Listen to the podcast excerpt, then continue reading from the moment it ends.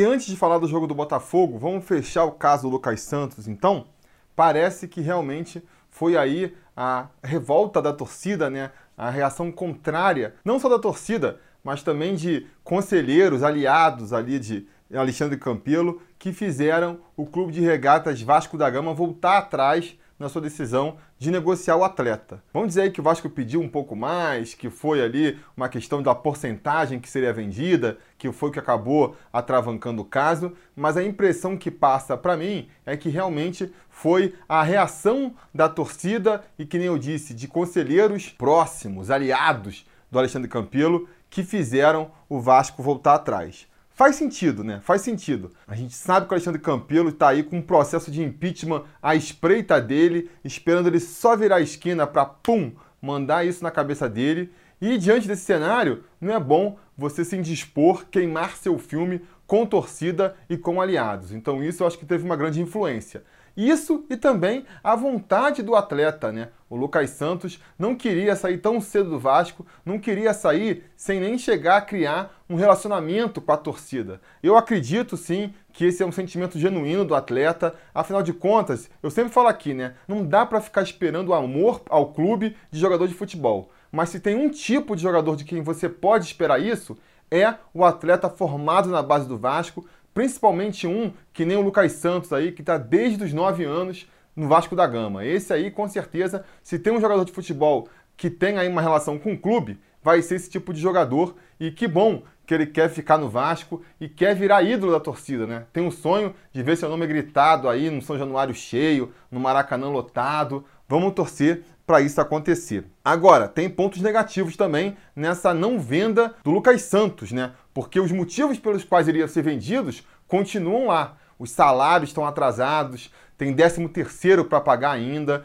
Essa situação vai continuar aí pairando em cima da cabeça do Vasco da Gama enquanto essa questão financeira não for resolvida. Vamos ver o que a diretoria vai fazer aí para compensar essa grana que ia entrar e não entrou. Agora, se a gente vai ter que lidar com esse lado negativo, Espero que a gente saiba lidar também com o lado positivo da permanência do Lucas Santos, né? Que é o quê?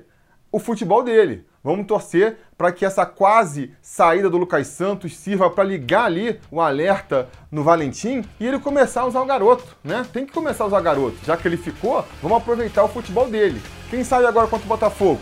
Parece uma boa oportunidade, não é não, Valentim?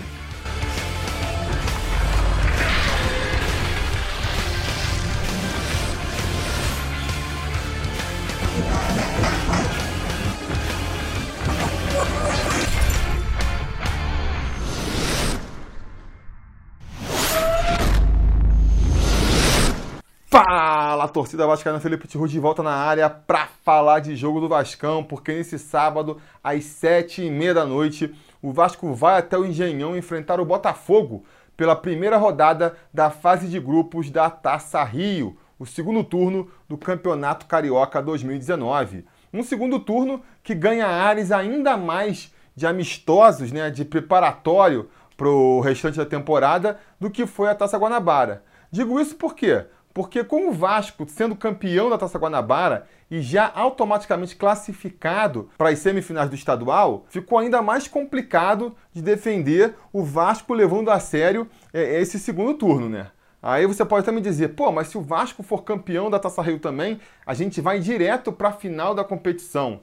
É verdade, a gente vai para a final da competição, é um jogo só, a gente tem a vantagem do empate, seria interessante, mas pô, eu acho um absurdo, né? Chega a ser revoltante você imaginar que o Vasco vencendo o primeiro turno do estadual, vencendo o segundo turno do estadual, ainda tenha que disputar uma final para ver se foi campeão ou não. Acho que eu até prefiro que não vença, para a gente não se ver forçado a ter que aturar essa situação, né? Uma vez que o Vasco assinou o contrato, concordou com esse tipo de regra. E outra coisa também, né? A gente pode levar a Taça Rio aí como um preparatório ainda, encarar os jogos como amistosos e mesmo assim terminar campeão da Taça Rio, porque foi justamente o que a gente fez na Taça Guanabara, escalou time misto, botou o elenco inteiro para rodar e chegou na final e na final foi campeão. Então por que isso não pode acontecer novamente agora na Taça Rio?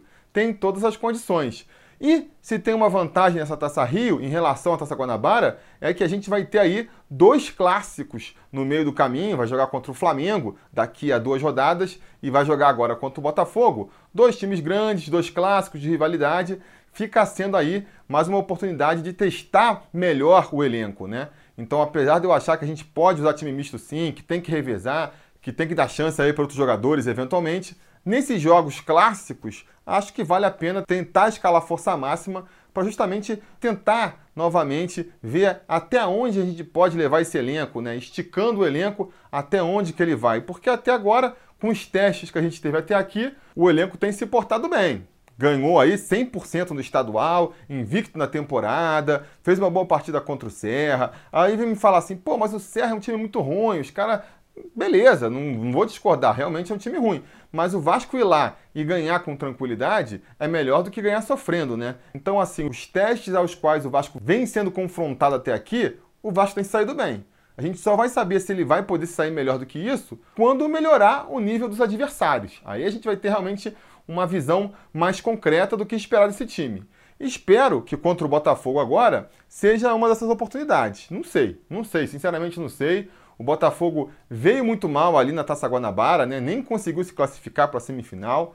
Agora parece que deu uma melhorada aí, ganhou ali com a autoridade do Defensa e Justiça na Copa Sul-Americana, né? Passou vencendo os argentinos lá na Argentina. Realmente é uma coisa admirável, mas não chega a me dar medo não. Tô vendo Vascaíno aí com medo do Botafogo. Eu, pô, não consigo ter medo do Botafogo. Que me desculpem os botafoguenses. Respeito, acho que a gente tem que jogar com, com seriedade, mas para mim, o Vasco é favorito nessa partida ainda aí, amigos. Me desculpem, mas contra o Botafogo, eu vou sempre botar o Vascão como favorito. E aí, essa boa fase do Botafogo não me preocupa, não. Não me preocupa. O que me preocupa mais, na verdade, são os desfalques do Vasco, né? Porque estamos entrando aí no décimo jogo da temporada e já começamos a sofrer com desfalques. Não vou aqui fazer uma crítica ao departamento médico, é cedo para isso, é normal ter um desfalque ou outro na temporada, né? Mas lamento, lamento porque os desfalques são todos no setor ofensivo, que é justamente ali a parte do time que está mais faltando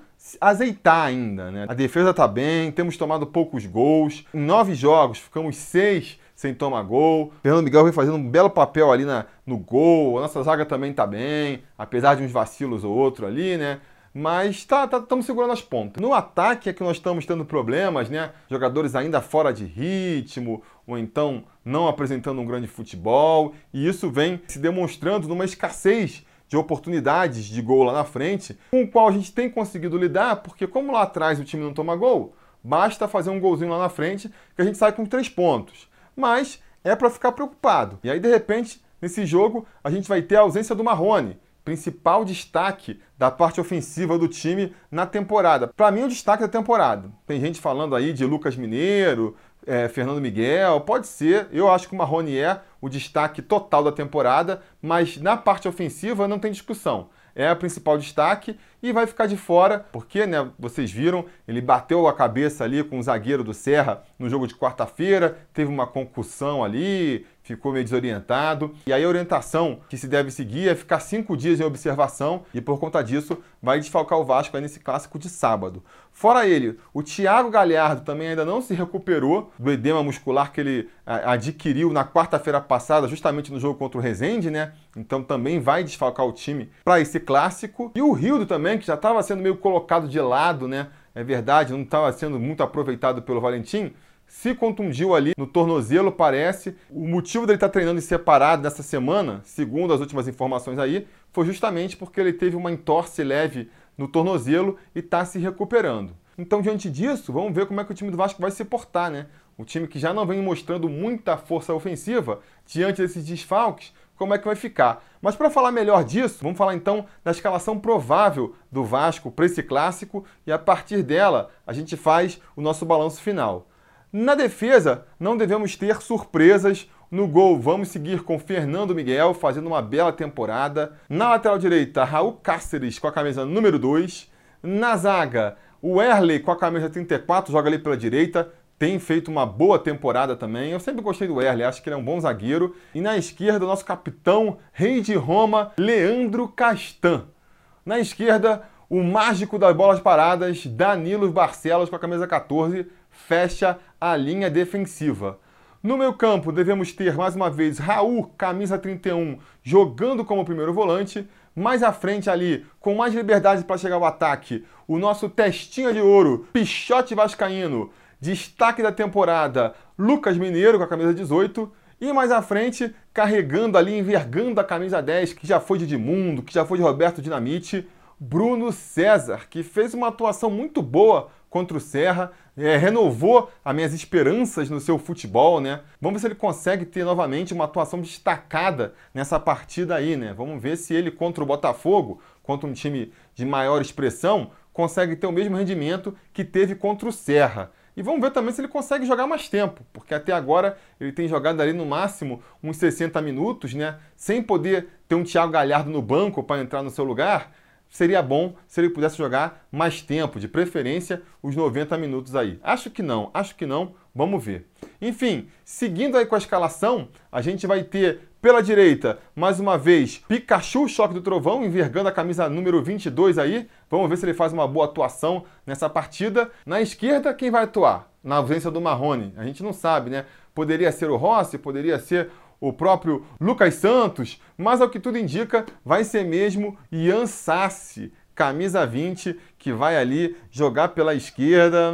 Não sei se é a melhor opção e espero estar errado nessa questão aqui. Na frente, como sempre, liderando nosso ataque, o nosso camisa 11 aí, Max Lopes, muito criticado na última partida, fez uma atuação abaixo da crítica, mas tem que jogar, tem que jogar, tem que emagrecer também, é verdade. Mas eu acho que é, ele jogando, se motivando com as partidas, e também entrando em ritmo de jogo, é o que vai fazer ele recuperar a forma com qual ele terminou a temporada passada. Pois bem, o elenco tá aí, né? Acho que a grande questão dessa escalação fica sendo mesmo quem vai substituir o Marrone. O Rildo, que nem a gente já comentou aqui, tá com problema no tornozelo, não pode ser uma opção. O Rossi seria, na minha opinião, a substituição mais óbvia, né? Mas aparentemente não deve estar então em condições de jogar os 90 minutos. Para mim, só isso explica o Rossi não ser aproveitado ali pela esquerda, nem que fosse o Rossi na direita, o Pikachu jogando na esquerda, não sei. Faria muito mais sentido do que botar o Ian Sassi, que é, até acho que está melhorando, tá? Eu acho que se você pegar a partida do Ian Sassi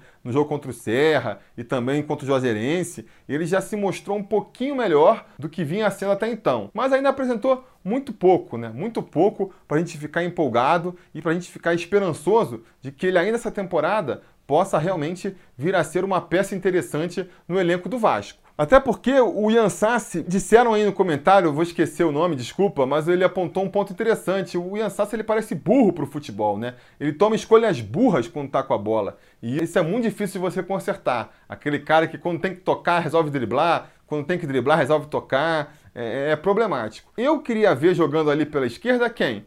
Lucas Santos, né? Aproveitar que o garoto não foi vendido, aproveitar que a diretoria deu aí esse voto de confiança, vamos dizer assim, tinha uma proposta para negociar, não quis, confiou no futebol do garoto, estão falando agora em renovar o contrato dele para aumentar a multa rescisória.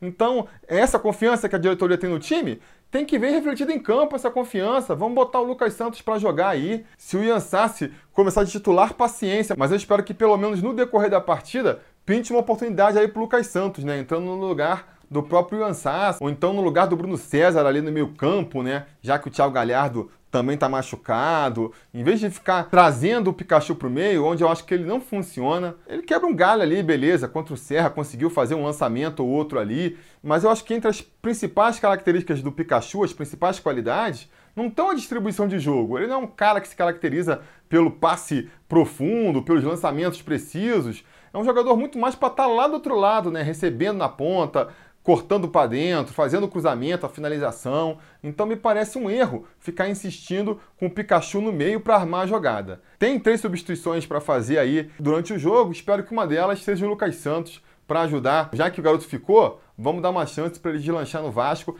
para esse ano ser o ano do Lucas Santos para lá em dezembro, quando rolar o Prêmio Sobre Vasco Awards 2019, a gente poder estar tá votando no Lucas Santos aí como revelação do Vasco para a temporada. Espero que isso aconteça. E na frente também, vamos torcer para o Maxi Lopes, que tem muito crédito comigo aqui ainda. Eu reconheço que está fora de forma, está gordo, E realmente, desse jeito fica complicado de sair um futebol, mas ainda tem crédito. Eu acho que ele tem que ser escalado sim, mas espero que entre em forma logo, né? E comece a mostrar em campo ali todo o diferencial que fez ele se tornar aí é, um ídolo momentâneo do Vasco. Não está entre os grandes ídolos, mas no momento do elenco é o jogador que a torcida mais venera, na minha opinião, não é não? Acho que sim. Enfim, minha aposta então para essa partida de agora aí, contra o Botafogo, cara, vou apostar no placar que mais tem acontecido no Vasco esse ano, né? 1 a 0 para o Vascão. Defesa segurando tudo lá atrás e o Botafogo, quando der uma vacilada, pô, Vascão vai estar tá lá para meter o seu e ganhar por 1 a 0 e permanecer 100% no campeonato. 100% no campeonato. Beleza, galera? 1 a 0 gol de quem? Gol de quem? Max Lopes. Max Lopes está precisando fazer o dele. Vamos, vamos torcer para ele conseguir fazer aí, ganhar confiança, fazer com a bola rolando. Não quero gol de pênalti, não. Beleza, galera? Digam aí então nos comentários a opinião de vocês sobre essa partida aí. Estão confiantes? Acham que, que vai ganhar? Acham que o, que o Lucas Santos tem que ser aproveitado? Digam tudo aí no comentário. Se quiserem apoiar nossa iniciativa aqui, lembrando que esse vídeo só chega até vocês porque tem muito Vascaíno Sangue Bom apoiando o projeto sobre Vasco. Considerem se tornar um conselheiro do canal lá no apoia.se barra sobre Vasco ou sendo um membro aqui do YouTube, você ajuda com um pouquinho, uma Heinekenzinha por mês, você já ajuda a gente a continuar esse projeto, beleza? No mais, se tudo der certo e nada der errado, amanhã depois da partida a gente volta para comentar o resultado, beleza? Tá combinado? Então tá combinado. A gente vai se falando.